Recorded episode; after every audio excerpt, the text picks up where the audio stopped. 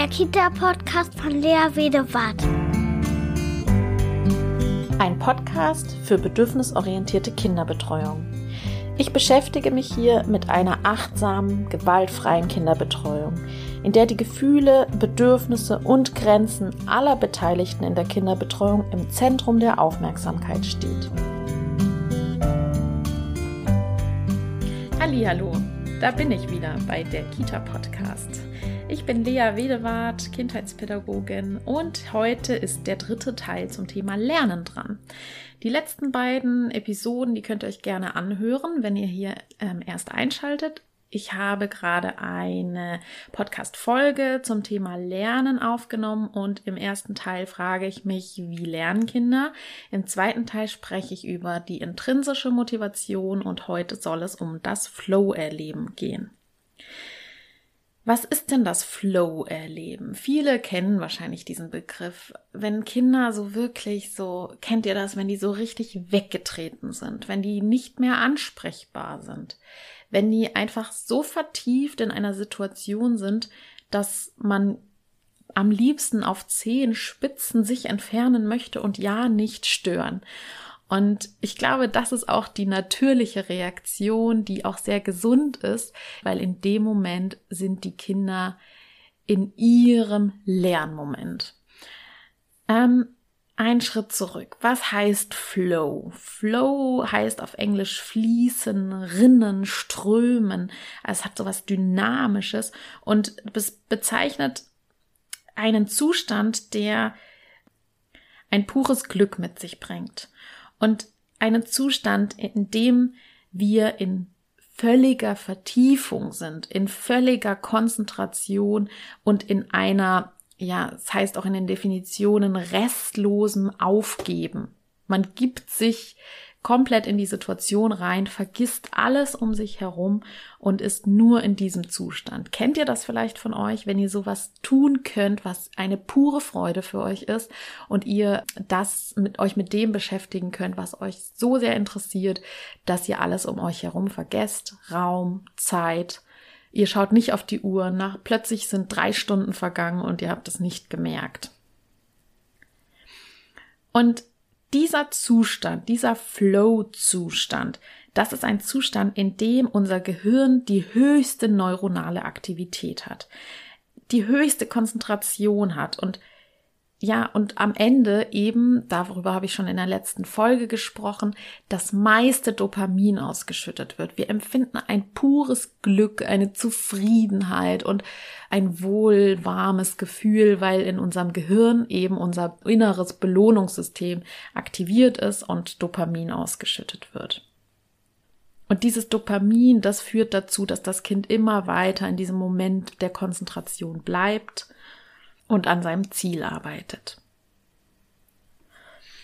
Das heißt erstmal, wenn es möglich ist, Kindern in, im Kindergartenalltag diese Flow-Momente zu lassen, zu ermöglichen und dabei nicht zu stören, das ja unser natürlicher Instinkt auch so ein bisschen zeigt. Wenn wir uns vielleicht wegschleichen wollen oder nicht ansprechen wollen, dann ist das genau der richtige Weg, weil das der Moment ist, in dem die Kinder am intensivsten und am glücklichsten und am effektivsten lernen. Und genau dieses Lernen, das habe ich auch in der letzten Folge schon gesagt, ist das Lernen, was am ehesten im Langzeitgedächtnis sich verankert und als äh, komplexe Struktur immer wieder zur Verfügung steht.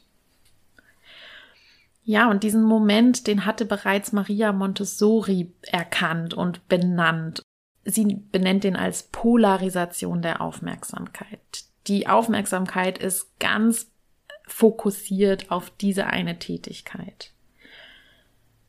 Und ist das nicht eine hervorragende Vorstellung, wenn wir überlegen, dass Lernen für Kinder eigentlich, so wie es angeboren ist, ein Gefühl vermitteln kann, als wenn man, ja, es klingt ein bisschen absurd, aber als wenn man eine Droge nimmt, weil sie dann eben so sehr viel Glücksgefühle ausschütten. Ja, und jetzt ist die Frage, wann können die Kinder diesen Flow-Moment erreichen? Der Flow-Moment entwickelt sich immer genau dann, wenn die Kinder exakt sich zwischen einer Unterforderung und einer Überforderung befinden, also im Flow-Kanal. Das heißt, wenn das Thema und die Herausforderung genau so angepasst ist, dass es genau daran anschließt, wo die Fähigkeiten sind, aber dennoch eine kleine, ein kleiner Übungsspielraum bleiben kann. Als vielleicht kleines Vergleichsbeispiel ich beschäftige mich jetzt damit, wie ich Podcasts aufnehmen kann und macht, das macht mir total Spaß, wenn ich da noch weitere Themen eingliedern kann und immer wieder überlegen, wie funktioniert das und dann habe ich mich jetzt beschäftigt damit, wie man das schneiden kann und so weiter. Und dann irgendwann kann ich das dann und dann suche ich mir die nächste Herausforderung. Dann ist die nächste Herausforderung, ja, wie kann ich denn vielleicht in anderen Podcasts zu Besuch kommen? Und so stellt man sich selber immer wieder die Herausforderung und immer genau das, wenn man das geschafft hat, äh, gibt einem ein dieses natürliche Glücksgefühl und Erfolg und Stolz. Und so immer wieder genau in diesem Zwischending zwischen Herausforderungen, aber auch immer anknüpfen können an alte Fähigkeiten. Und dieses Bewusstsein oder diese, diesen Instinkt haben die Kinder in sich. Also sie wissen genau, was dann in dem Moment möglich ist und suchen sich diese Herausforderungen. Also das heißt, die Kinder sind im Flow-Kanal, wenn sie auf Herausforderungen treffen, die exakt zu ihren bisherigen Fähigkeiten passen und trotzdem so eine anregende Möglichkeit haben, etwas, was sie lernen können, was sie herausfordert. Wenn Kinder zu sehr in den Bereich der Unterforderung gelangen, dann langweilen sie sich, werden traurig, deprimiert oder sogar aggressiv, also wenn es eine Unterforderung gibt. Oder bei starker Überforderung, da erleben die Kinder dann eben sowas wie Kontrollverlust und kriegen Angst und ja, und dadurch wird Lernen eben wieder verhindert. Ne? Also das heißt, dieser Zwischenbereich. Wenn man zum Beispiel überlegt, wenn Kinder eine Frage stellen, zum Beispiel irgendeine komplexe Frage, irgendwas, wenn sie in der Warum-Phase sind oder so, kommen sie zu einem und fragen irgendwas und man versucht es dann ganz detailliert zu beantworten und plötzlich laufen die Kinder einfach weg, zum Beispiel. Und das ist dann häufig, es können natürlich viele Ursachen haben, aber Vielleicht haben die Kinder einfach schon die Frage beantwortet bekommen oder das ist dann so komplex und das überfordert sie dann und das ist nicht die Antwort, die sie erwartet haben und die ihnen nicht beim Lernen weiterhilft, also laufen sie einfach weg oder hören nicht mehr zu oder erzählen plötzlich was anderes oder so. Dann gehen sie bewusst oder eben unbewusst eigentlich aus der Lernsituation wieder raus, ähm, weil das dann eben da nicht reinpasst. Ne? Also Kinder steigen aus Lernsituationen aus, wenn sie überfordert sind. Und das zeigt sich dann darin, dass sie weggehen, dass sie hibbelig werden, den Blick abwenden, andere vielleicht auch ärgern oder sauer werden. Sowas. Und wenn aber im Gehirn alles passt, sagt man immer, also wenn es kohärent ist, wenn alles so ineinander passt und ähm, Neues gelernt werden kann und angeknüpft werden, im wahrsten Sinne des Wortes, ne? Also anknüpfen, neuronale Verknüpfung entstehen können, an das Alte angeknüpft, ja, dann entsteht dieses Kohärenzgefühl, dieses Gefühl voller Glück und Zufriedenheit, das Dopamin wird ausgeschüttet und Kinder befinden sich im Flow-Erleben. Zum Beispiel Stellen wir uns jetzt mal vor, dass eine Kindergartengruppe vom Außenbereich reinkommt in die Garderobe und die Kinder sollen sich Hände waschen, in den Waschraum gehen, Hände waschen. Und alle Kinder machen das und alle Kinder waschen sich die Hände und es gibt jetzt nur ein Kind, ähm, nennen wir ihn mal Lasse und der steht am Handtuchregal. Und das ist wie so eine Art Tisch und in diesem Tisch sind lauter Löcher und ähm, Lasse beschäftigt sich nicht mit dem Händewaschen, sondern er beschäftigt sich damit, ein Handtuch durch das Loch, durch ein Loch zu ziehen. Und er ist so damit beschäftigt und so vertieft damit, von oben dieses Handtuch reinzustecken und unten wieder rauszuziehen, dass er nicht mitkriegt, was um ihn herum passiert. Und er kriegt auch nicht mit, dass die Erzieherin mehrmals versucht, ihm klarzumachen, dass er die Hände waschen soll. Und er ist wie weggetreten. Und so sehr damit mit beschäftigt, das da durchzuziehen und zu lernen, dass eben alles andere um ihn herum egal ist. Und jetzt gibt es zwei Möglichkeiten. Wir können jetzt entweder als Fachkraft sagen, äh, lasse es.